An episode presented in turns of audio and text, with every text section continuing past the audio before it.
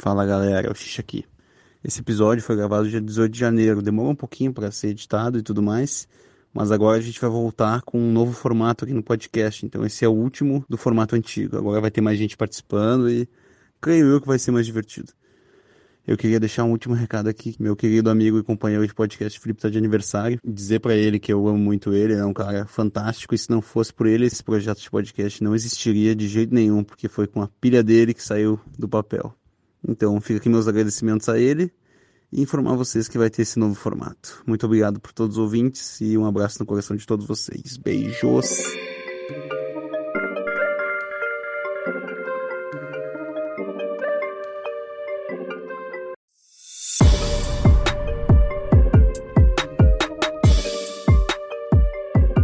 Bom dia, boa tarde, boa noite.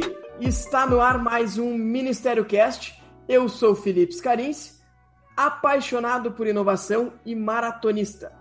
Eu sou o Xixa Kaiser, diretor da Cade Calçados, editor de podcasts. E a nossa hoje, ela é paulista, ao contrário de boa parte dos nossos convidados até agora, e formada em administração.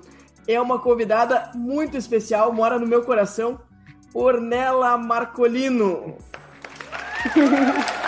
Oi, gente, muito obrigada pelo convite, pela participação. Espero que eu possa complementar aí a brincadeira de vocês. Vai ser ótimo participar. Com certeza, com certeza. E já começo te desejando um feliz dia do passista, né? Pobres passistas estão aí sem emprego, uma vez que não vai ter carnaval esse ano. Ah, eu já vou aproveitar e comemorar o dia da manicure, que deixa as nossas unhas da mulherada tão lindas e maravilhosas. O que seria da gente sem elas? Eu gostaria de desejar um feliz dia do riso, que seria, né, da nossa vida sem boas risadas de momentos e de derrotas. Rir de derrotas é maravilhoso. Eu também já queria deixar um feliz dia aqui que vai acontecer em breve para um menino chamado Rodrigo Dreves. Eu não sei se as pessoas conhecem ele por Rodrigo Dreves, porque o nome dele de verdade é Abel. Então fica aqui o parabéns atemporal para ele, porque esse episódio provavelmente vai muito depois do aniversário dele, sendo que nós estamos no momento antes do aniversário dele. Mas fica aqui, ó, se tu escutar esse episódio, tu, tu me agradece, porque eu não sei se ele escuta, então. Se tu escutar o episódio, tu me agradece. Parabéns pra ti, amigo. Muita luz, paz e o amigo que te ama. Sem dúvida é um dos nossos cinco ouvintes. Então, todo mundo que não entendeu, hoje é dia 18 de janeiro, momento da gravação, dia 20, aniversário do Rodrigo, um dos nossos primeiros convidados. E nosso queridíssimo Rodrigo. Rodrigo.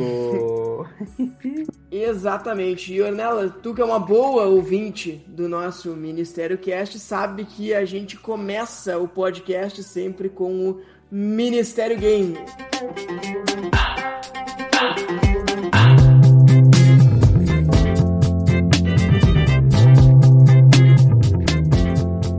Passei uns dias ansiosa com, com esse momento. E a gente tem um palpite de quantos acertos nós vamos ter? Não, prefiro não, não palpitar nada. Vamos deixar acontecer. Então, repassando aqui o nosso ranking, nós temos em primeiro lugar uma liderança dividida. Lucas Morche e João Samosa, cada um com sete acertos. E na parte de baixo da tabela, no mural da vergonha, que nós vamos tentar evitar hoje, vem Ângelo Roman, Germano Klaser e Laura Zanetti com apenas três acertos. Pronta? Podemos ir para as frases? Pronta, vamos encarar. Quem disse isso? Não queira estar com um homem que é burro demais para apreciar uma mulher inteligente. Michelle Obama ou Melinda Gates? Melinda Gay. Errou! Uhum. Começamos com o pé esquerdo. Michelle Obama. Felicidade é quando o que você pensa e o que você faz estão em harmonia. Quem disse isso? Gandhi ou Steve Jobs? Gandhi. Acertou! Primeiro acerto de Ornella Marcolino. Já saímos do zero. Duas, duas eh, frases e um acerto. Sempre digo que ganho mais do que preciso e menos do que mereço. Quem disse isso? O jogador de futebol Edmundo ou Elon Musk, que essa semana chegou a ser o homem mais rico do planeta? Elon Musk. Errou! Quem disse isso foi o Edmundo. Errar, todo mundo erra, mas precisa dar espaço para que um novo erro aconteça. O importante é redirecionar o erro rapidamente. Quem disse isso? Foi a Luísa Trajano ou foi o Jack Dorsey, fundador do Twitter? A Luísa. Acertou! Dois acertos em quatro frases. A próxima frase é: Dinheiro não traz felicidade, mas para quem não sabe o que fazer com ele. Quem disse isso? Foi Machado de Assis ou MC Livinho? MC Livinho? Errou! Errou! Machado de Assis. É, é mais contemporâneo agora, né? Tá mais É? difícil de, de. Machado de Assis é coisa muito antiga, ninguém sabe nem o que, que é. Mas MC Livinho tá aí cantando. Pois ópera, é, cara. gente. Achei uma frase muito contemporânea. Erros não se justificam, se assumem. E deles se extraem as melhores lições. Quem disse isso? Foi o João Dória ou foi o William Bonner? Dória? Acertou, acertou. Vamos lá, três acertos. Já tá no limite ali pra ir pro mural da vergonha ou cair no esquecimento lá, aquele monte de gente que ficou no, no limbo. A próxima frase é: O casamento é como enfiar a mão num saco de serpentes, na esperança de apanhar uma enguia. Quem disse isso? Foi o Chacrinha ou foi o Leonardo da Vinci? Meu Deus, chacrinha. Errou! Ah, gosto sim, tanto sim. do Leonardo. É verdade. Não- nem Deus. todo mundo vive de, de frases corretas sempre. Ah, me decepcionei com ele. Chegamos à última, derradeira frase, a definitiva. Quem disse isso? O mundo é um lugar perigoso de se viver. Não por causa daqueles que fazem o mal, mas sim por causa daqueles que observam e deixam o mal acontecer. Quem disse isso? Bob Marley ou Albert Einstein? Bob Marley. Errou! E temos mais uma habitante no mural da vergonha. Com três acertos, vai fazer companhia a Ângelo Roman, Germano Klaser e Laura Zanetti. Uhul! O importante é ter o nome eternizado no, no, no mural. Esse é, o- esse é o mais importante. Tá ficando muito grande esse mural da vergonha, meu. Vai ficar muito difícil de ler. A gente tem que dar um jeito de alguém errar dois. Alguém acertar só dois, né? Eu vou fazer uma bem difícil na próxima semana. Nosso próximo convidado que se cuide. Mas vamos à pauta dessa semana. Essa semana nós vamos falar sobre previsões.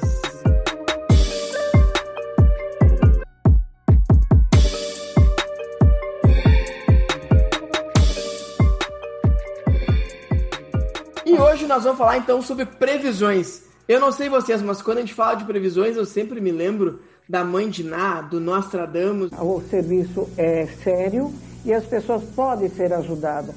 Será favorável para a pessoa, pode ter certeza. Não perca tempo e ligue agora para 0900 11 23 37.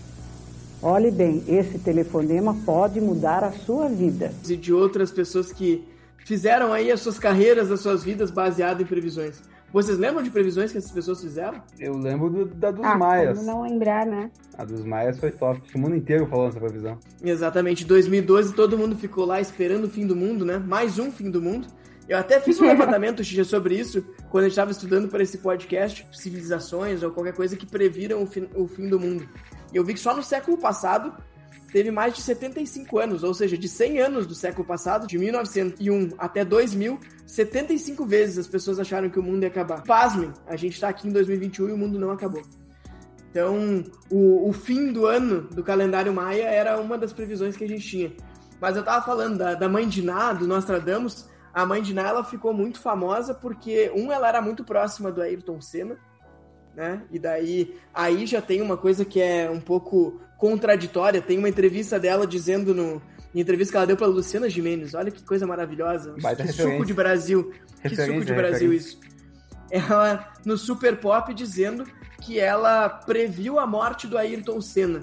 Eu fui dar uma pesquisada em relação a isso e eu encontrei referências dizendo que no dia da corrida que ele, que ele morreu, ela inclusive tinha previsto que ele ganharia a corrida. mas na entrevista ela disse que uns 20, uns 20 dias depois ela tinha falado pro Ayrton, ou melhor, uns 20 dias antes, ela tinha falado pro Ayrton que ela era muito próxima, segundo ela, para ele se cuidar porque tinha uma coisa muito estranha para acontecer nos próximos dias. E ela inclusive diz, olha, se vocês olharem a, a, a gravação, vão ver, vão ver que ele, antes de entrar no carro, ele para, dá uma pensada, porque ele sabia que tinha alguma coisa estranha. E ela diz, ela alega que foi porque ela havia dito isso para o Ayrton. Eu confio mais naquele polvo que fazia as previsões da Copa do Mundo de 2010 do que na mãe de Ná. É, o polvo Paul, né? Polvo Paul, famoso polvo Paul. É, mas ela também falou do acidente dos Mamonas, né? Exato. Esse daí eu acho que foi o grande momento da vida dela. Não que seja bom tu, tu prever esse tipo de coisa, mas foi quando ela né, realmente se, se consagrou. Que ela realmente disse que os Mamonas Assassinas eles iam ter um acidente, enfim. Um tipo de uma fumaça, uma nuvem, então eu tenho certeza então, que essa nuvem, aí a você... pessoa vai morrer. E aí você não fala nada? Você avisa a pessoa? Eu aviso, vou, vou viu? lógico, lógico, eu aviso. Agora, você vê, dos mamonas eu avisei. Eu fui em canal de, da, na, em rádio, falei, mas Avisou as pessoas, uh, delas eu, eu não sei se eu não, eu não me recordo disso. Correia, peraí, vamos, falei... vamos falar com a irmã dele. A irmã mas já teve situações de, de acertar peraí, e errar. Peraí. Eu você comentei com outras pessoas. Se seu irmão teve algum tipo de aviso da mãe de nada? Não. Provavelmente eu até, eu não até... teve, que eu só conheci ele, ela justamente aqui, tá Mas entendendo? A senhora avisou pra quem? Eu, pra Eli Correia, eu cheguei a falar pro Eli Correia. Então, Eli Correia é muito amigo da gente. E não foi só ela que previu, né? A gente viu esses dias também, tava buscando, encontrei uma entrevista, me fugiu agora qual dos integrantes que falou, que ele tá dando uma entrevista antes de entrar no avião Ai, e ele fala, ele fala assim, olha, eu sonhei que esse avião caía e ele entrou no avião e o avião caiu. É, ele volta, né? Ele vai e volta dele, ah, não queria falar, mas tinha sonhado mesmo. Ai, foi horrível. Eu nunca tinha visto essa, essa cena. O tecladista, tecladista Júlio Razek. Tecladista. Tecladista disse que sonhava, que tinha sonhado que o, que o avião caía. E tem também, acho que o mais famoso de todos é Nostradamus, né? Que diz que previu o grande incêndio da cidade de Londres, que ele previu Hitler. Tem inclusive algumas frases deles que é, dele que atribuem ao 11 de setembro. Mas não sei se vocês já viram alguma vez isso. É, as frases deles são assim: olha, eu vi uma grande bola de fogo no céu. E daí as pessoas dizem que isso aí foi o 11 de setembro. Então, assim, é, é um cara. São, que... são interpretações muito subjetivas, né? Muito subjetivas. Na época do que ele escrevia, são interpretações que realmente não sei, não. E Mas, eu fiz enfim, uma. Estão lá. E tem muitas ainda, né? Tem muitas, tem muitas. Mas tem um cara que, que fez uma pesquisa em relação a essas, essas previsões dele que é o cara que escreveu o Axiomas de Zurique, né? Um livro super conhecido. Talvez eu até tenha falado aqui já em algum outro episódio. E ele fala que ele pegou 100 previsões do Nostradamus para ver o que, que ele o que, que ele conseguia fazer, o que ele conseguia tirar dali. E daí o que ele diz é realmente, não é que o Nostradamus ele acertava com frequência, ele previa com, com frequência e daí acabava acertando eventualmente. Então ele diz, olha, pegou 100 aleatoriamente e dessas 100, 13 ele conseguiu ver como corretas de, dessas 100, 18 claramente erradas e 79 eram tão obscuras, tão difícil de entender, que não dava para saber nem o que o cara tava falando. Então, assim, se vocês quiserem acertar muitas previsões, e a gente vai se aventurar a fazer previsões aqui hoje, tem um jeito de acertar a previsão. É fazer muita previsão, que em algum momento vai acertar. Apesar de errar na maioria das vezes. É verdade. Acho um bom, bom começo. Esse é tipo um trabalho de um economista? Cara, é, se fosse, ia facilitar muito a vida. O que eu tive que explicar que o economista fazia, ah, agora o economista vai economizar, né? É, é isso. Então, economista economiza. Depende a resposta padrão. Depende. Depende. Depende. Um bom economista que não te responde depende para uma pergunta, olha, manda ele voltar para a faculdade. É só o que a gente aprende. Responda depende. Agora, deixa eu trazer uma previsão que também eu acho que marcou as vidas, as nossas pelo menos, a gente tem todo mundo meio que a mesma idade, todo mundo que deve ter aí pelo menos perto dos 30 ou mais vai lembrar do bug do milênio, né? Que momento da nossa vida. A gente ainda era relativamente novo, mas na virada uhum. do ano 2000 existia uma previsão de que os computadores entrariam em colapso porque eles não estavam preparados para o ano 2000. E isso é um negócio explicar para vocês onde é que nasceu, né? Quando os programadores estavam fazendo lá como era o formato das datas dentro dos computadores, para economizar, que na época faria muita diferença, se eram dois caracteres ou quatro, ao invés de botar 1970, eles botaram só 70. Então eles diziam, olha, quando virar e virar 00, meu Deus, é apocalipse, nada mais vai funcionar. E a gente achava que realmente, na né, hora que virasse o ano 2000, todos os computadores entrariam em colapso. É, tem um. Até Nossa, hoje. Eu era pequena, mas lembra muito disso. Até hoje dá treta numa coisa de. de do horário de verão. Que alguns celulares, eu não sei o que, que acontece com as programações, essas coisas. Mas minha mãe foi um caso. Ela chegou esses dias no escritório com uma hora de antecedência. Que o celular dela, que é Xiaomi, eu acho que é, ele considerou que tinha horário de verão no Brasil ainda inverteu o horário da, do telefone dela. E ela faz, fazia tudo com uma hora de diferença, sendo que, tipo, não tem mais, né? Tiraram fora. Então depende da marca, depende da empresa, deixou configurado ainda. E querendo ou não, né, pô, isso pode afetar bastante na vida da pessoa, né? Ou trabalhar, chegar uma hora atrasado ou coisas assim. Para coisas. É, é, engraçado o quanto isso pode mudar. Só levando na relação do, do bug do milênio, né? Que se hoje isso afeta ainda um pouco, imagina naquela época, né? O que não deve ter dado de rolo. Esses chineses aí não basta nos espionar, eles ainda querem fazer a gente trabalhar mais. Mas falando de. Tentando avançar aqui na, na nossa pauta, que eu acho que a gente tá bem objetivo aqui hoje. Tem um, algumas previsões que elas estão meio que no nosso dia a dia, assim, né? Então, se tem essas que marcaram a história, que a gente lembra, assim, com memórias fortes, porque elas aconteceram e foram muito marcantes, tem algumas que estão no nosso dia a dia, né? Eu acordo todo dia, por exemplo, e olho a previsão do tempo para saber se eu vou poder pegar um solzinho, né, enquanto trabalho, se vai ter chuva, se tem que levar o guarda-chuva, se vai ter trânsito. Sei vocês têm alguma previsão que vocês olham aí com, com frequência? A do tempo é automático, né? E mesmo assim, em São Paulo, por exemplo, a previsão do tempo ela muda, pode mudar ao longo do dia, né? Eu tenho que sair com casaco todo dia, porque é completamente maluco, assim. A minha previsão que eu sempre olho é as previsões de jogos do Grêmio para ver onde é que eu vou estar e o que, que vai estar acontecendo com a minha vida no momento. Outra previsão que eu sempre faço. Como assim previsão? Não, o jogo do Grêmio tá agendado, cara. Não, Ou tu olha a previsão datas, de tipo né? quem vai ganhar. Não, só tô dizendo as datas. Que talvez saiam os jogos ou não. Previsão de possível escalação de time de futebol. Essas coisas que eu mais olho. Agora. nem, nem o clima eu olho, porque eu só abro a janela, dou uma, boto a cabeça pra fora, dou uma sentida no ambiente, assim. E aí eu me fardo pro meu dia, mas eu não, não chego a olhar no que temperatura que eu tô naquele momento.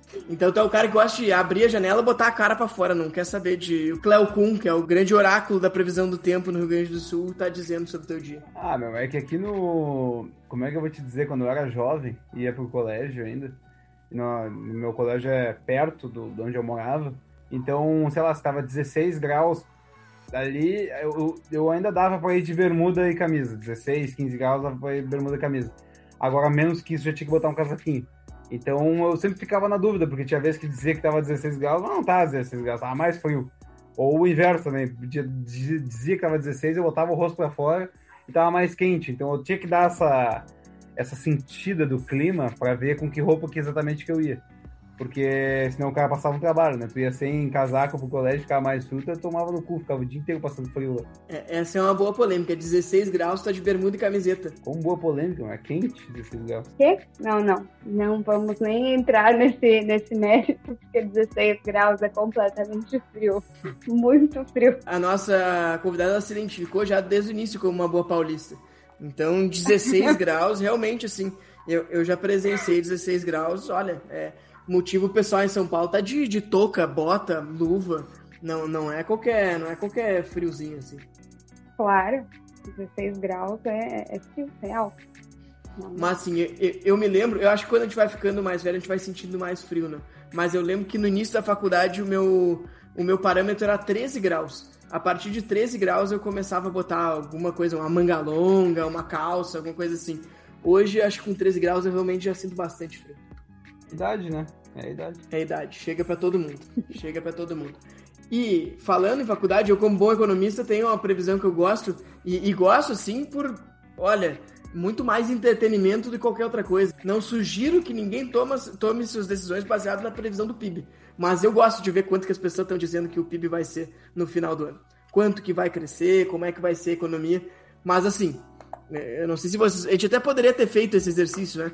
Pegar quanto que as pessoas disseram que ia ser o PIB nos últimos anos e quanto é que foi lá no final. É, é inacreditável como os economistas passam os anos e os economistas eles continuam errando. E eu, como bom economista, eu posso falar mal. Mas é que tem também a informação de tu querer trazer alegria pro teu povo, né? Como o Davi Luiz já quis trazer uma vez, né? Eu só queria poder dar alegria ao meu povo. A minha gente que sofre tanto já com inúmeras coisas. Felizmente não, não, não conseguimos. Tem que jogar pro povo, não tem que fazer. Vai falar pros caras que vai ser uma bosta, aí tu fala que vai ser bom, mesmo sabendo que vai ser uma bosta. Exatamente, pra, pra galera sair de casa, fazer suas comprinhas, dar, dar aquela aquecida na economia. Lembrei de mais uma aqui, eu como uma boa entusiasta aí da astrologia, outro tipo de previsão que eu acompanho aí semanalmente são as energias da, da semana, o que, que os astros, não é necessariamente um horóscopo, mas está muito aí na linha, é o que, que eles trazem para a semana. Então, acompanho vários perfis no YouTube, no Insta e, e, vou fazendo esse acompanhamento diário. Tenho certeza que outras amigas e talvez outras pessoas que ouçam aí o podcast saibam do que eu tô falando. Consegue compartilhar com a gente o que, que é essa semana, por exemplo? O que, que apareceu para ti essa semana como previsão? Olha, essa semana a gente está se aproximando aí do primeiro Mercúrio retrógrado, nosso querido MR, primeiro MR do, do ano. Eu, eu queria fazer um. Eu, eu, não observo muito nada disso, na verdade. Eu, inclusive, sou um entusiasta do oposto disso, né? Eu sou aqueles que ficam dizendo que isso não vale nada, enfim, mas não querendo entrar nesse ponto. De onde é que tu tira essas informações? De onde é que, de onde é que vem isso? Nossa, eu, eu sigo vários perfis ficha, mas basicamente tem são astrólogos, né? Então tem perfis no, no YouTube, tem sei lá, Cláudia Lisboa, tem a Isa Mesadri, tem o Eu Sou o Edu, e eles falam toda semana um pouquinho é, de como estão a posição dos planetas, é, da Lua, e contam um pouquinho de como vai ser a semana. Daí eles falam do signo, então essa semana também o Sol entra em Aquário, então está saindo aí de Capricórnio e amanhã já entra em Aquário, e como isso afeta um pouquinho o nosso humor, o nosso dia a dia, e a partir do momento que a gente vai é, percebendo isso ao longo dos anos, é que eu já acompanho há bastante tempo, a gente vai criando uma sensibilidade para ver que isso sim afeta a gente, a nossa energia no dia a dia. Então, eu sou uma entusiasta desse assunto e é um, é um tipo de previsão que eu acompanho. Uma coisa que eu tenho certeza que influencia meu humor e meu bem-estar é o Grêmio. Pegar o horóscopo Grêmio na minha vida, Inclusive, eu acho que o Inter também tem uma relação com o Felipe e com o irmãozinho dele. Esse horóscopo que nos ronda, dependendo do que, que esses desgraçados fazem, muda muito o humor de todo mundo. Exatamente. Nesse momento, por exemplo, dia 18 de janeiro de 2021, eu estou iludido. Estou iludido, estou acreditando no Tetra. E quando esse episódio for pro ar, depois daquele empate com São Paulo e a derrota no Grenal, eu já vou estar desiludido, eu vou estar me sentindo realmente um lixo e vou estar dizendo por que o Inter faz isso comigo. O meu, o meu grande porém disso tudo é que um mês né, pode mudar completamente. Agora, no atual momento da gravação desse podcast, todos os programas esportivos que eu escuto agora, o Inter já é campeão brasileiro já é campeão brasileiro, e o Grêmio tá passando um perrengue e vai tomar um tufo pro Palmeiras na final. Até agora nós estamos gravando aqui, o Palmeiras tá ganhando de 3x0 do Corinthians. Acho que já fez até 4, não sei. Mas tá dando uma ciranda no Corinthians e os caras tão.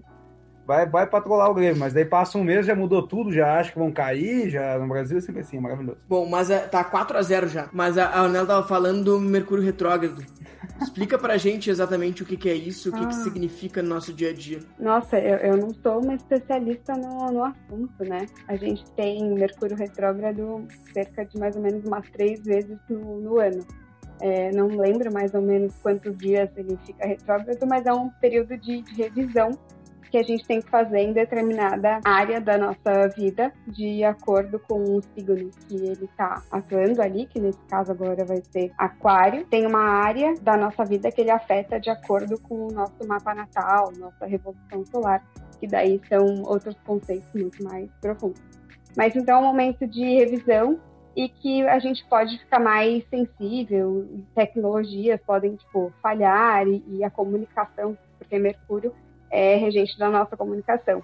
Então, a gente tem que prestar muito mais atenção na forma como a gente se comunica para que a gente evite falhas na, na, comunicação, assim, de uma forma geral. Mas não sei de forma extremamente aprofundada. Então, se rolar falhas na edição desse podcast, talvez a comunicação aqui não flui muito bem. Estou perdoado ah, já de antecedência. Não, mas mesmo se errar qualquer coisa, a gente nem vai perceber porque você é ótimo. Seria uma data ruim para a gente começar a fazer o podcast, sabe? Fazer uma coisa nova, você acha que não funcionaria bem. Mas qualquer coisa que já é tá verdade. no dia a dia, entendeu? Não é, não é exatamente algo que pode até ser afetado, mas não é algo que, que vá, vá ser tão, tão forte assim. Nossa, é verdade. Você fez um bom ponto, você está até lembrando de coisas que eu, eu já falei. Tem prestado atenção no que eu falo, olha que coisa boa.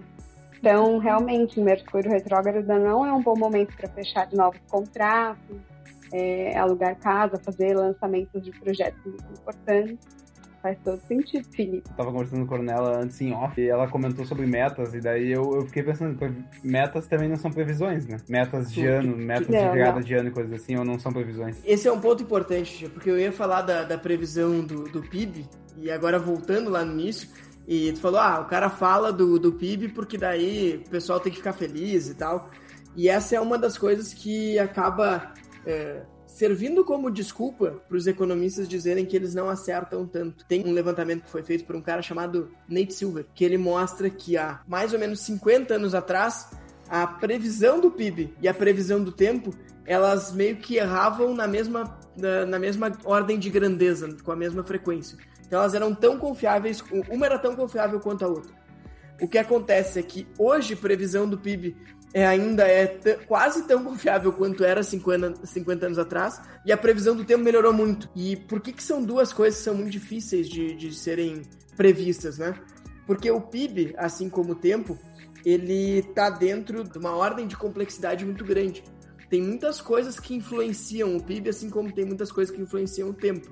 Então acontece, como a Ornella falou, que em São Paulo muda muito rápido o, o, o tempo, então você tem que estar sempre preparado. Ah, sei lá, meu, o cara tá olhando lá no satélite, tem uma massa de ar frio vindo em direção ao Rio Grande do Sul, mas daqui a pouco, por qualquer que seja o motivo, sei lá, por uma corrente marítima, por uma corrente de vento, ou porque, sei lá, deu um incêndio em algum lugar, um vulcão entrou em, em, em erupção, são muitas coisas que podem de alguma forma afetar, mudou. A previsão do PIB é a mesma coisa. O PIB, ele depende de inúmeros fatores, de tudo que a gente vai produzir na, na, na economia. Então, tu pode fazer todas as suas projeções lá em janeiro, mas em março pode estourar uma pandemia e daí, bom, mudou tudo.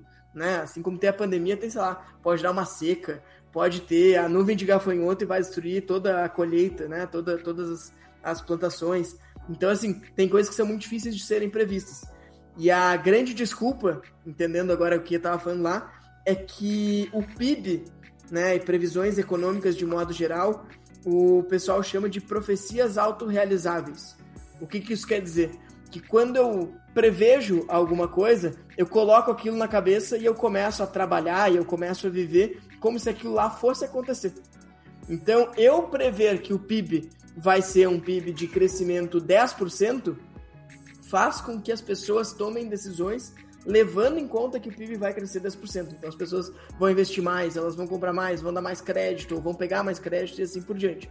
Se eu prever que o PIB vai cair 10%, qualquer um dos dois cenários, um seria uma catástrofe, uma catástrofe enorme, outro seria a maior bonança da história, eh, qualquer um dos dois vai influenciar muito. Então, se todo mundo fizer essas previsões, é muito provável que elas acabem não necessariamente acontecendo exatamente aquilo, mas elas vão ser influenciadas, as ações das pessoas vão ser influenciadas pela previsão. Então é muito difícil, porque tem uma, um grau a mais ainda de complexidade, que é, além de tudo aquilo que eu falei, ainda uma vez que tu prevê, as pessoas começam a agir de uma forma diferente. É, eu acho que esse fator psicológico, é, assim, das pessoas, principalmente quando se fala da, da economia, as características e as reações dela dependendo da informação, ou com seja um medo ou a ganância, afetam de, um, de uma forma muito expressiva, assim, né? Qualquer tipo de interferência, enfim, você vê é uma mudança muito sensível, seja na bolsa de valores, essas coisas. Qualquer empresa que se preze quando vai fazer o planejamento é isso, né? Tem lá umas premissas Aí na premissa olha, a premissa é de que o PIB vai crescer 2%. O dólar, ao invés de estar tá a 5, vai estar tá a 3, vai estar tá a 7, sei lá. E, e, tu coloca isso como premissa e tu toma as suas decisões baseado nisso. Se todo mundo tá tomando a decisão baseado nisso, é muito provável que tenha uma influência no resultado final. Bom, isso me cortou aí, não falou sobre as metas. As metas não são previsões também, aquelas metas que aquela listinha que o cara faz na virada do ano ali, coisas para fazer em 2021. Agora, pelo menos a gente já sabe que vai ter uma pandemia, mas ainda temos que lidar com ela, né? Porque as de 2020 foram estraçalhadas. Agora, de 2021, pelo menos, o consegue ser mais realista. Isso não deixa de ser uma previsão? Obrigado, Tia. Deu uma fugida, mas era justamente isso. Acho que tu te baseia em algumas previsões para fazer tuas metas, né? Tu tem algumas premissas que tu vai ter ali, que são projeções que tu faz, inevitavelmente. Tu diz, ah, esse ano, esse ano dá para perder 5 quilos. Sei lá de onde veio isso, tu pode ter, né? Feito ali, levantando, uh, levantando o dedo, vendo para onde é que tá o vento e disse, ó, oh, dá para perder 5 quilos. Mas à medida que tu coloca a meta de perder 5 quilos, tu vai de alguma forma trabalhar uh, em direção àquilo. Então, eu não diria que é uma previsão, mas acaba sendo de alguma forma parecido com o que eu estava falando ali de uma profecia autorrealizável. Então, assim, olha, dá para perder 5 quilos, coloca como meta, trabalha em cima daquilo. Eu não diria que elas são previsões, né? Elas são desejos, são coisas que tu gostaria de fazer, são objetivos.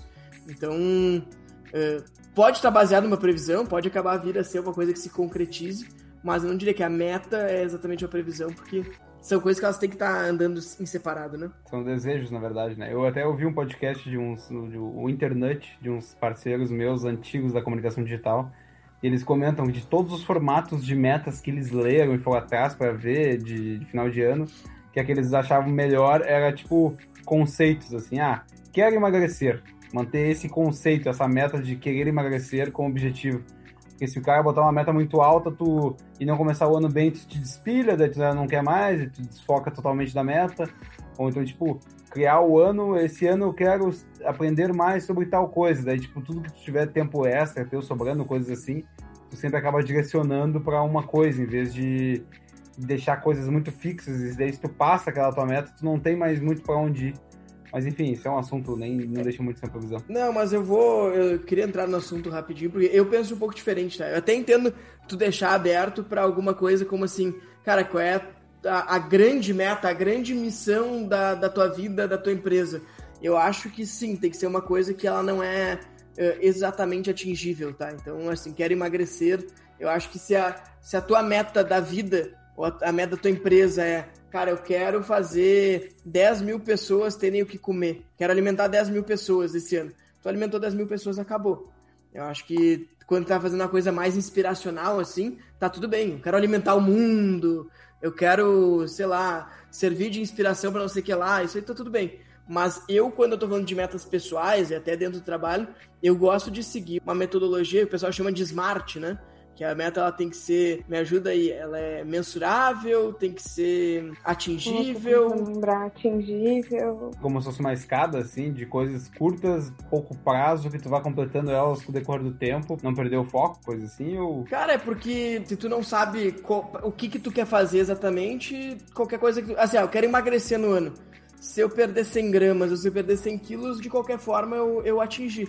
Tô, tô com um Smart aqui na mão agora. Já devia é. ter antes, ó. É específica, tá? O smart vem, fica em inglês, né? Então, por isso que não é ENA, mas vamos lá. Específica, mensurável, alcançável, realista e tem que ter prazo, né? Tem time-based aqui, então ele tem que ter temporizável, sei lá. Eu acho que eu quero emagrecer não é exatamente uma meta, entendeu? É, sei lá, um desejo. Um desejo de emagrecer. Agora, olha, eu quero emagrecer 5 quilos até o dia 6 de julho, cara, daí eu acho que, que, que, tu conseguiu. É realista, porque dá, tem tempo, até dia 6 de julho tu tem que perder 5 quilos, é atingível, tem o prazo, é mensurável, tu sabe que tu tem que ir perdendo tanto peso a cada semana ou a cada, ou a cada, a cada mês, e é bem específico. Acho que assim tu consegue fazer uma meta que faz sentido, senão acho que acaba sendo, sei lá, só um desejo de emagrecer, porque não sabe nem para que lado tem que ir. Mas enfim, deixa eu puxar de volta para nossa pauta aqui, que é de previsões. Eu vi também, eu queria trazer aqui para nossa discussão, a polícia dos Estados Unidos, e aqui eu vi especificamente em Los Angeles isso acontecendo, de um mini documentário aí, que eles já conseguem fazer previsões de quando e onde, qual é o perfil do criminoso que vai cometer um determinado crime. E eles têm utilizado isso basicamente para deslocar a viatura, para fazer abordagens. E essa é uma pauta super polêmica, Porque tem, tem inclusive um filme que fala sobre isso, né? Um filme que é relativamente antigo, tem uns 20 anos aí, chama Minority Report. Todo mundo deve conhecer. Que basicamente no filme como é que, como é que funcionava? Tinha uma polícia, que era a polícia, acho que eles chamavam de pré-crime, que os caras tinham lá um oráculo que dizia: olha, tal crime vai acontecer daqui a quatro dias, um assassinato, e o Xixa vai matar, sei lá, colega de trabalho dele. E daí o cara ia lá na hora e impedia esse crime de acontecer e já prendia o Xixa. Na verdade, ele conseguia fazer inclusive antes. E esse sistema que está sendo usado aí pela, pela polícia de Los Angeles, ele meio que já começa a nos levar para esse caminho. E daí a, o questionamento que eu queria trazer aqui para a gente discutir é: isso não dá medo em vocês? Muito, porque como é que a gente vai ter a confiabilidade dessa informação mas como vão ficar também segurança de dados de informação e a questão racial ou até mesmo a questão é educação para que essas pessoas usem isso, né? Com certeza faz sentido, mas acho que ainda tem um, longo caminho assim para que seja muito bom assim. Tava olhando esse um documentário que a gente estava dando uma olhada para ver sobre esse assunto. Já existia a previsão antes de ter um sistema que fazia isso, né? Tipo, o local que tinha mais assassinato, o local onde tinha mais furto, o local que não sei o que. Então tu meio que prevê que ali vai ser um lugar perigoso já. Então, tipo, não anda nessa rua porque já foi muita gente assaltada. Já existe um, uma certa previsão que quando é colocada em algoritmo fica muito mais evidenciada e quando o algoritmo te ajuda a achar o nome das pessoas ou saber quem é que são os parentes das pessoas ou saber quantas vezes o cara já foi preso, quantas vezes já foi abordado, o cara que já foi abordado e com certeza na vida dele ele nunca mais ia fazer nada, porque ele ficou preocupado, digamos assim, ele continua estando listado no algoritmo e ele sempre vai ser pautado, o nome dele sempre vai ser, sei lá quantas vezes o algoritmo faz esse cálculo, que é rápido demais, acaba botando o cara sempre, nome, nome do cara sempre em evidência de novo. Ele não vai deixar de ser pautado, digamos assim, para sempre. São modos diferentes de pensar, né? O algoritmo, o formato, o software que faz isso pensa de um jeito diferente. Mas não quer dizer que antigamente, quando era com papel e a galera dizendo onde aconteceu as coisas, também existiam previsões. Então mudou o formato só. Mas já existia antigamente. É um pouco diferente, Xixa, porque aí tu consegue colocar muito mais dado. E tu consegue fazer realmente o negócio na frente, sabe? Tu falou ali, ah, o cara já sabia que em tal bairro, em tal esquina tem mais crime.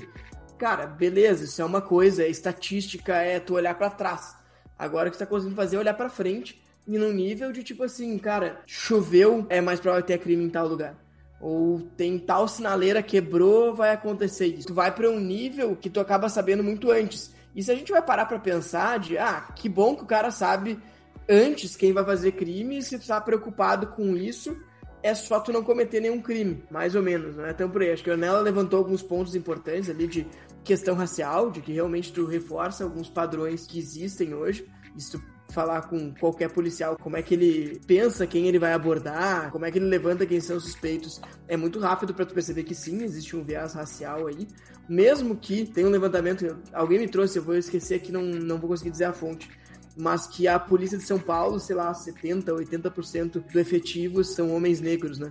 Então, que são os que aparecem mais também do outro lado, né? Aqueles que são os maiores suspeitos normalmente. Tem esse viés que não é, não é uma coisa tão simples, ela é, ele é sistêmico. Então não é tão simples. E do outro lado também, assim, tem uma questão de, um, quem diz que, o que é crime e o que não é? Porque a gente não concorda o tempo todo o que é crime e o que não é. Se a gente pegar alguns anos atrás, tinham coisas que a gente faz hoje que eram proibidas. E coisas que hoje parece que no Brasil ainda é um tabu, não deveria ser. Mas, cara, porte de droga, sei lá, maconha. Cara, hoje o cara pode ser preso dependendo de qual é a quantidade que ele tiver de maconha. Eu acho que é o tipo de coisa que daqui uns anos a gente vai olhar para trás e vai dizer, nossa, que coisa idiota. É, a gente vai olhar como se, tipo, ah, tá, é como se o cara andasse com um fardinho de Coca-Cola e fosse preso, entendeu? Porque o cara tá ali, lá, fumando baseado dele, não tá fazendo mal para ninguém. Claro, tem toda uma questão de, de como esse sistema tá funcionando hoje, mas o cara em si, fumar o baseado dele, muito provável que assim, se ele tá fazendo mal para alguém, é para ele mesmo. Sim, então, aí que entra todo esse ponto, né, de, de cultural e de educação e de como esses lugares que vão ficar, tipo, com esse algoritmo que vão ficar é, marcados, né, de como esses, esses bairros vão se desenvolver, não só ali de, de criminalidade, mas como comunidade mesmo, né? Como negócio, como desde lá, de um supermercado, de qualquer empresa que queira se instalar lá, lojinha, qualquer coisa que que comece a crescer ou não, diminuir, vai, interfere muito, né? Em toda essa localização, assim. No Minority Report até tem todo um, um outro, né? Muito mais a fundo do que só o dado em si e que os caras conseguem prever as coisas. Né? O cara nem pegou a faca na mão ainda já tá preso. Eles também têm um esquema de reconhecimento facial na rua o cara troca os olhos dele para não ser reconhecido, faz plástica no rosto para não ser reconhecido. E mesmo assim acham o cara, né? Porque os caras têm umas tecnologias lindas para achar as pessoas. O reconhecimento facial é uma coisa que não sei se falam que já funciona, mas com certeza já funciona. De câmeras ficar procurando as pessoas, acha a pessoa, talvez a pessoa não está realmente de fato cometendo nada, só tá caminhando, mas ela por si só levanta suspeita, né? Então o cara não precisa fazer nada realmente vai atrair muita atenção policiais ficarem dizendo que talvez algum, algo perigoso aconteça porque a pessoa simplesmente está ali sem fazer nada. É, o primeiro ponto que eu ia trazer era, era esse, justamente. A outra coisa que eu acho que, é, que era legal, e acho que foi um pouco do que falou, Xixa, da, tem um reconhecimento facial, tem um score, e isso acaba tendendo a ser sempre as mesmas pessoas, né? Ah, tem uma espécie de um scorezinho, né? Tipo, ah, o cara já foi preso e tá solto, ele ganha 5 pontos. Ah, ele faz parte de uma gangue, ele ganha mais 5 pontos. E daí eles têm um negócio que chama Chronic Offender Bulletin, que é um shortlist que sai ali de, olha, deve ser um desses 20 caras aqui que cometeu tal crime. E daí, claro, meu, tem algumas pessoas que vão aparecer sempre, esse cara sempre vai ser abordado, sempre vão estar correndo atrás dele. E, meu, bota ele numa, num ciclo negativo, num ciclo vicioso que vai atrapalhar a vida dele. Não é como se tu acertasse sempre, né? Vi aqui, eles falam lá que o Predpol, que é o sistema de previsão, ele acerta 4,7% das vezes e os policiais, o humano, ele acerta 2,1% na estatística que eles fizeram. É significativamente mais do que o ser humano, ainda assim, é muito erro, né, cara? 4,7% das vezes acerta. É, eu acho que é um longo caminho pela frente, mas que é, é inevitável, né? Isso aparecer cada vez mais e, e evoluir. E o terceiro ponto que eu queria trazer aqui pra gente discutir era justamente sobre o que que tu faz. Digamos que a gente tem realmente o sistema no nível Minority Report, que tu diz lá quatro dias antes, quando o cara vai cometer um crime. O que que tu faz? Vai lá, conversa com o cara pra ele não cometer, tu prende ele. O, o que que tu faz com, com essa informação? Ou tu sabe que, sei lá, uh, o Xixa vai matar o colega de trabalho dele, para pegar o mesmo exemplo ali. Cara, tu sabe que aquele cara vai perder a vida se não fizer nada. O que que tu faz a partir disso aí? dessa informação. Complicado de fazer alguma coisa sem a pessoa, Não. ao menos na nossa linha de raciocínio, né? Prender alguém. Eu acho que tinha um esquema de alertas no filme, né? Tipo, um alerta vermelho, branco, sei lá, verde, alguma coisa assim, que era a urgência do que o fato ia acontecer, né? Eu tenho essa leve lembrança, porque faz muito tempo que eu vi. Então, se era tipo um alerta vermelho, é porque tava na iminência de acontecer. Era uma coisa que o cara não tava planejando, simplesmente veio na cabeça dele a vontade de matar a pessoa. Tinha, assim, alguém que tava planejando, os caras conseguiam prender com muito tempo de antecedência. Tu prender alguém que não fez nada ainda, pelo mais que o cara tava planejando, mas não fez, porque o cara pode desistir até o último segundo, né? Ou pode mudar de ideia, ou pode, sei lá, tantas coisas podem acontecer que tu não tem como saber, né, o que, que, vai acontecer. Previsão de prender uma pessoa quatro dias antes dela fazer alguma coisa sendo que ela tinha três dias antes ainda para mudar de ideia, ou é muito profundo e abre tantas portas que chega difícil de falar sobre o assunto, inclusive. Exato. É muito uma reação, um instinto humano a um fato ali, pouquíssimo tempo, né? Não, não tem como. Agora, quando é, é um crime organizado, alguma coisa é, muito mais planejada, assim, acho que fica mais fácil de discutir. Mas nesse caso da, das, das cenas iniciais, assim, do filme, que eu não assisti todo também, é um, é um caso muito delicado. Eu teria que pensar mais, assim, mas eu, eu não sei como eu, eu reagiria nesse caso. Porque como que você vai conversar ou falar alguma coisa, sendo que é, é muito tempo antes para ter acontecido? Não tem como você intervir num fato que tá muito longe de acontecer. Quão evitável é também, às vezes não vou falar, oxe, eu não mato o cara, ele vai dizer, beleza, não vou matar, pum, mata né? Como é que eu vou saber disso? E a outra coisa, eu acho que assim, por fim, assim, para encerrar esse assunto, a gente não tem dúvida de que uma sociedade, um país que a gente pudesse viver sem crime seria um negócio maravilhoso. Mais fácil a gente viver, ser feliz, poder fazer o que a gente quer, né? Até a, as próprias empresas, né? É muito mais fácil de fazer planejamento sabendo que não vai ter um assalto no teu, no teu estoque, na, na tua loja, ou que tu vai poder fazer, sei lá, vai poder comprar aquele carro que tu queria comprar para andar na rua porque não vai ter alguém metendo uma arma na tua cara para te roubar aquele carro. A gente não tem dúvida de que isso é melhor. Mas imagina, meu, o que ia acontecer com o emprego dos porteiros, ou o emprego dos guardinhas de segurança. Essa galera ia, um, um nicho do mercado ia deixar de existir. Já tá deixando de existir, né? A, a função do porteiro hoje não é não é te defender de, de defender a, aquele, aquele edifício de um assalto, né? O cara não tá nem armado, não tem nada, ele tá ali muito mais pra, sei lá, receber encomenda, abrir a porta para alguém. Ele é um porteiro, ele não é um segurança, né? Hoje é artigo de luxo, né? No, no, meu prédio, por exemplo, não, não, não tem porteiro, né? A gente tem a portaria eletrônica, que inclusive, se for pensar em segurança, é mais seguro do que porteiro. Né? E é só a gente pegar o exemplo aí clássico, né? Tô aqui falando, estragando a, o esquema de segurança do Shangri-La Resort, que é baseado na, na confiança, mas se tu entrar no, no Shangri-La Resort Avenida Paraguaçu 725, tu entrar de carro pela parte do proprietário, der um oizinho pro segurança, com muita segurança, com muita, é, muita firmeza de que tu é um morador, eles vão abrir, tu vai deixar passar. E isso acontecia no condomínio dos meus pais aqui em Porto Alegre, quando eu morava com eles também. Chegava um amigo, conversava com um cara, sei lá por qual motivo o cara não conseguia ligar, a gente não atendia, ele deixava o cara passar. Com a portaria virtual isso não acontece, né? Com a portaria virtual tu precisa que sei lá, o morador esteja lá e abra a porta pro cara, pro cara passar. Então, em questão de segurança, isso já é, já é diferente. Não, só queria fazer um adendo do, do que tu falou. De todas as vezes, cara, eu faço isso há muito tempo, desde que eu tenho carro. tenho 28, eu tenho desde 18. Eu paro no proprietário e faço sinalzinho aqui pro cara, eu normalmente me deixo passar. Eu tenho um adesivinho no vidro, né? Mas não sei se eles sempre olham o adesivo. Mas teve só uma vez que o cara chegou pra mim, cara, não, tem que, tem que ter o adesivo com chip, tem que passar cataca, não sei o quê. Aí eu mostrei meu braço pro cara que tem a tatuagem do Vilas, do logo do Vilas, o cara tá, beleza, tem que morar aí, não tem opção, daí ele me deixou passar. Essa foi a única vez que realmente me seguraram e daí o cara me deixou passar porque eu tinha tatuagem. É, mas daí tu, tu tem passe livre lá, daí não tem jeito mesmo. E só pra completar o, o, o assunto, é claro que seria melhor, mas assim, até, é, seria melhor viver numa sociedade sem crimes, né?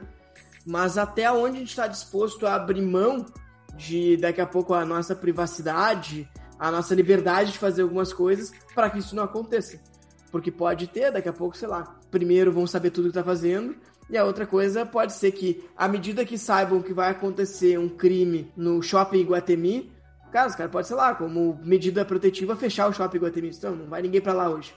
E daí tu não pode ir no shopping porque, sei lá, tem uma suspeita de crime, às vezes não é nem acontecer até onde a gente está disposto a abrir mão da nossa liberdade, da nossa privacidade, para que a gente tenha crime zero. Mas que vai aumentar, vai, né? Cada dia, cada software, cada sistema, sempre vai chegar um, vai dando aquele passinho mais perto, né? Até o momento em que a gente, como sociedade, achar isso um absurdo, mas tu botar um sapo na panela de água gelada e esquentando ela aos pouquinhos, né? Ele vai morrer no final de calor, mas ele não vai notar que a temperatura cresceu. Mas tu botar numa água quente direta, ele vai pular fora.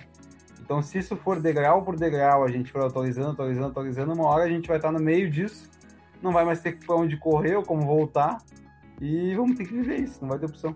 E esse é o momento que a gente está vivendo. A gente precisa, e ainda dá tempo, da gente fazer essa grande discussão de privacidade, e está acontecendo, né? A gente tem aí Lei Geral de Proteção de Dados e várias outras coisas saindo, justamente para a gente entender como é que a gente vai se relacionar com esse tipo de, de nova situação. Quando a gente foi num campo de concentração lá em Berlim, uma cidade do lado de Berlim, daí tinha uma, uma frase de um padre lá, agora não vou lembrar o nome do cara, mas é famosa, assim, dele dizendo que primeiro foram atrás dos judeus e ele não fez nada, depois foram atrás dos negros, ele não fez nada, depois foram atrás dos professores e ele não fez nada. Aí quando foram atrás dele, não tinha mais ninguém para ajudar ele, porque já tinham pego todo mundo, né? Então, tipo, se o cara ficar olhando e, e, outras pessoas sendo prejudicadas e outras pessoas sendo prejudicadas e tu não fazer nada, tu não tá deixando de te prejudicar também, né? Porque vendo atrocidades sendo feitas e tu ficar na tua, alguma hora isso pode vir pra ti e essa galera toda que já tá sendo pega não, não vai mais te ajudar, amigo. Vai ficar só tu. Sim, é simplesmente ser conivente, né, com toda a situação e não ter nenhuma ação, né, Eu queria aqui, pra, pra gente encerrar o podcast da semana, antes da dica da semana, eu queria propor que a gente fizesse cada um uma previsão para 2021. Agora a gente já falou tanto de previsão Queria saber o que, que vocês acham que vai acontecer nesse ano, que é uma grande incógnita como é que vai ser. Já que a gente tem essa pandemia, a gente não sabe quando vai acabar. Se é o ano do fim da pandemia ou não. Minha previsão para 2021, eu não vou me vacinar. Não sei se isso pode ser considerado previsão, inclusive, porque não sabemos, né? A, a galera da nossa cidade aqui, 28 anos, acho que não existe nem data ainda para vacina ter. Mas eu tenho quase certeza que eu não me vacino em 2021. Então minhas metas já foram baseadas em um certo distanciamento e nesse sentido assim de continuar sem festas e coisas assim. Então 2021 eu acredito que eu não serei vacinado e eu deixarei essa opção para 2022. Mas tu não vai te vacinar por falta de disponibilidade de vacina, não porque Exatamente. tem medo de virar jacaré. É, o que eu acho é que eu não vou ser vacinado. Então todas as minhas decisões serão tomadas do ponto de que eu não vou ser vacinado em 2021, não por minha opção, mas por opção de, dos nossos governantes, da disponibilidade de vacinas, que inclusive eu acho que são mais importantes as outras pessoas serem vacinadas na minha frente, que eu posso me cuidar. Ornella, tua previsão aí pro nosso ano de 2021. É, eu confesso que a minha previsão também era, quando eu pensei, quando eu pensei, ah, eu vou botar a gente para fazer previsão e eu vou dizer que a gente não vai ser vacinado. Mas o Xixa largou é. na frente, eu dei a é, possibilidade eu... dele. Mas a minha previsão para 2021, então, vai ser nosso presidente vai enfrentar um processo de impeachment. Eu não sei se ele termina esse ano ou se é ano que vem, mas ele vai realmente sofrer um processo de impeachment. Bah, é, e deve, qual que deve ser a porcentagem de chances dele realmente Nossa. sofrer um impeachment? Deve ter uma porcentagem alta, né? Ele falou que o que o Trump fez lá, que se acontecer com ele aqui parecido, vai ser muito pior. Essa é a minha previsão. E, e digo, ó, eu como previsão, como meu, meu cartel de previsões do, do antro político, eu previ, assim que o Obama havia sido eleito pela segunda vez, que a próxima eleição dos Estados Unidos seria Hillary Clinton contra qualquer republicano e ela perderia. Aconteceu que foi o Trump. Eu já não acreditava mais que ia ganhar quando, quando aconteceu a eleição, mas essa era a minha previsão de quatro anos atrás. Inclusive fiz uma aposta baseada nisso, uma aposta moral, não foi com dinheiro e ganhei do nosso queridíssimo Felipe Dossi. Tá, eu vou fazer mais uma previsão já, é. que pra dar tempo para nela pensar, de que a dupla Grenal vai ganhar um título em 2021. Um deles vai ganhar pelo menos um título importante. Se não for o Grêmio, vai Mas, ser o Inter. Mas, peraí, na temporada... Na temporada 2021 não. ou no ano de... No ano, na lacuna 2021, um deles vai ganhar pelo menos um título importante. Tu, tu aceitaria uma final da Supercopa brasileira entre Grêmio e Inter? Tu diz como assim, mas daí nós teríamos que... Seria o terceiro título disputado, né? Seria o, o, Grêmio campeão da Copa do Brasil e Inter campeão do Brasileiro. Tu aceitaria isso se eu tivesse agora te dizendo assim, ó, ah, Xixa, tu assina e vai acontecer. Tu Cara, aceitaria? Na, na... Eu vou te dizer que os 15 anos que o Grêmio ficou sem ganhar nada, eu, a minha felicidade era ver o Inter se fuder. Então, quando o Grêmio foi campeão da Copa do Brasil e o Inter foi rebaixado no mesmo ano, acho que foi tanto desejo e vontade que, que tinha que se me falassem pro Grêmio não ser campeão e o Inter cair, eu acho que eu falava pro Inter cair. Mas agora já mudou um pouco meu, meu raciocínio. Eu, eu, eu, gostei desse negócio de ganhar taças e levantar taças. E eu não estava acostumado com isso. Então eu acho que eu, eu, eu, fecharia agora uma Copa do Brasil e um brasileiro. Inter Brasileirão e Game Copa do Brasil. Eu fecharia agora isso aí. Bom, gente, vamos lá. Então eu vou aí contra a, a previsão do título. Vou ter uma previsão bem otimista de que sim, seremos vacinados.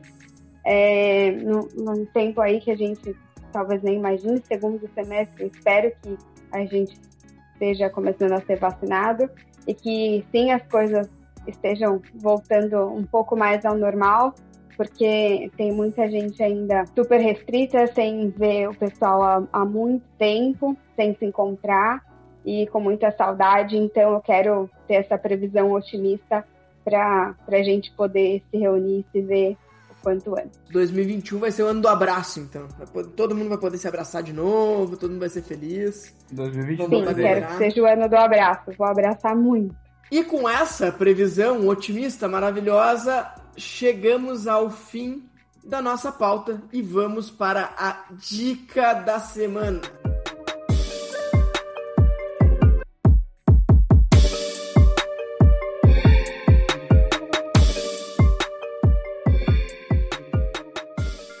Esse é o momento que entra a trilha.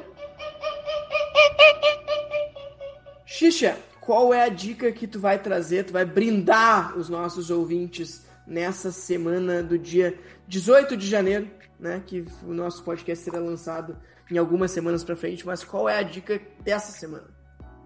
A minha dica dessa semana, nesse final de semana eu olhei, eu fiquei cuidando do meu afiliado JP durante um tempo, ele tem três mesinhos e ele dorme e não chora, é impressionante. Eu fiquei cuidando dele olhando TV. Quando eu olho TV, eu olho muito filme, porque eu sou uma pessoa que já olhei muito filme na minha vida. Eu gosto de olhar filme. Se eu tiver morrendo de sono e botar um filme na minha frente, eu não vou dormir, eu vou olhar ele ponto a ponto, eu vou ficar analisando os cortes, os ângulos, a filmagem, a continuação, se tem algum erro de gravação. E eu sempre fiquei nessa vibe. E eu olhei um, dois filmes maravilhosos, um deles é bem antigo, o outro é bem novo. Um deles a Laura falou para olhar, que é Relatos Selvagens, o filme argentino do Darim. E tem umas é, várias crônicas, várias histórias dentro do filme. E algumas delas realmente me deixaram tipo, bah, o que, que eu faria se eu tivesse nessa situação? São relatos selvagens, digamos assim. Acho que o nome já explica muito bem. E eu acho que em vários deles eu, eu realmente faria o que as pessoas fizeram. E o segundo filme é do Nolan, que saiu recentemente. Provavelmente não saiu no cinema, não saiu nada, deve ter saído só na, no streaming direto. Que é o Tenet. E é assim, ó, pra quem gosta de um filme do Nolan de volta ao tempo, de ida pra trás, pra frente, pra te ficar bem confuso e dar vontade de entrar no YouTube e ficar olhando o vídeo depois pra, explicar, pra explicar o filme com o que aconteceu o filme inteiro, de tão confuso que ele é. Na verdade, ele não é tão confuso, mas assim, tu fica com alguns. Umas, um, não entende muito bem alguns pontos.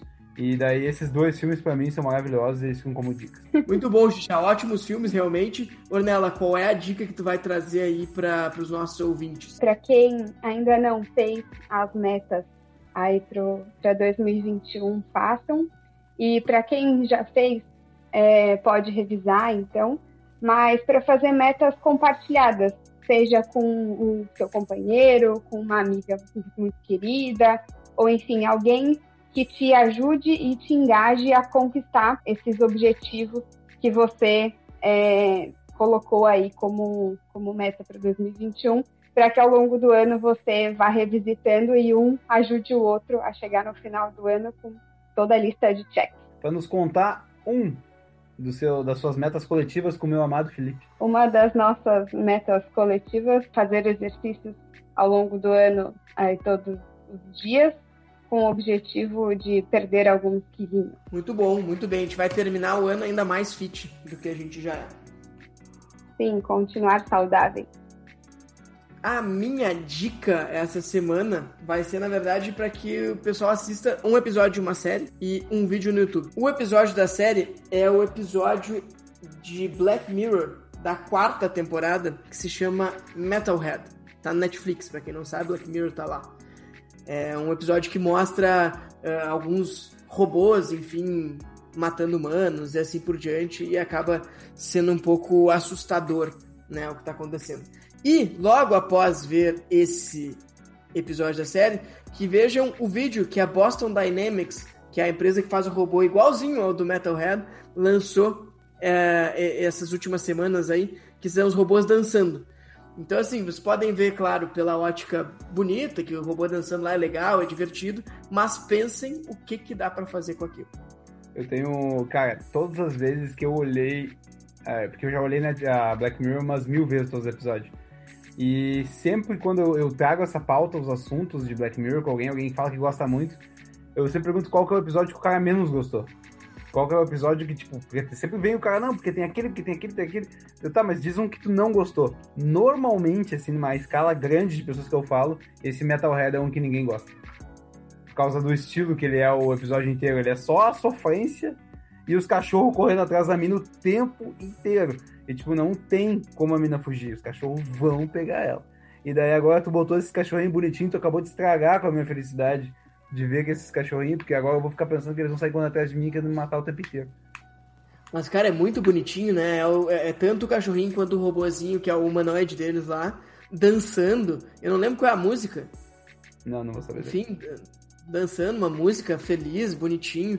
Mas pensa o que, que dá para fazer agora que eles têm toda aquela flexibilidade, todo aquele equilíbrio, toda aquela agilidade. Bota uma arma na mão daqueles, daquele robozinho lá, não tem como derrubar, não tem como matar ele. Tá, ainda dá para desligar, né? Mas vai que eles rebelam, não dá mais para desligar. Com essa dica inspiradora, chegamos ao final de mais um Ministério Cast. Ornella, muito obrigado pela participação. Foi maravilhoso te ter aqui como convidada. E Eu é que agradeço, adorei, gente. Uhul. É isso, é os guri. Muito obrigado por quem nos escutou até aqui. Deem feedbacks, nos sigam nas redes sociais, nos, nas plataformas de streaming, deem likes e tudo mais. Um grande abraço. Valeu, galera. Valeu, Ornelinha. Beijo, pessoal.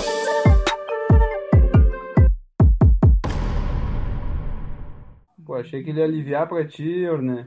Ah, é, Kish, eu, vou... acho que mesmo se ele aliviasse, assim, não, não ia ter muito eu sempre, eu, eu falo pra ele que eu fico tensa quando eu tô ouvindo é, os de qualquer um.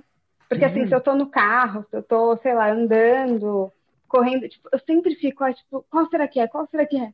E, tipo, mentalmente eu já fico ansiosa. Então, tipo, independente da situação, eu, eu, já tenho esse sentimento de ansiedade. Mas tu sabe que ele já caiu em fake news, né? Ele já caiu em fake news. A gente não tem verificado essas respostas aí, né? É verdade. Pode verificar e pedir aí pois pra, é, pra, pra, é. gente fazer Essa uma revisão. do Machado de Assis, fiquei chateada.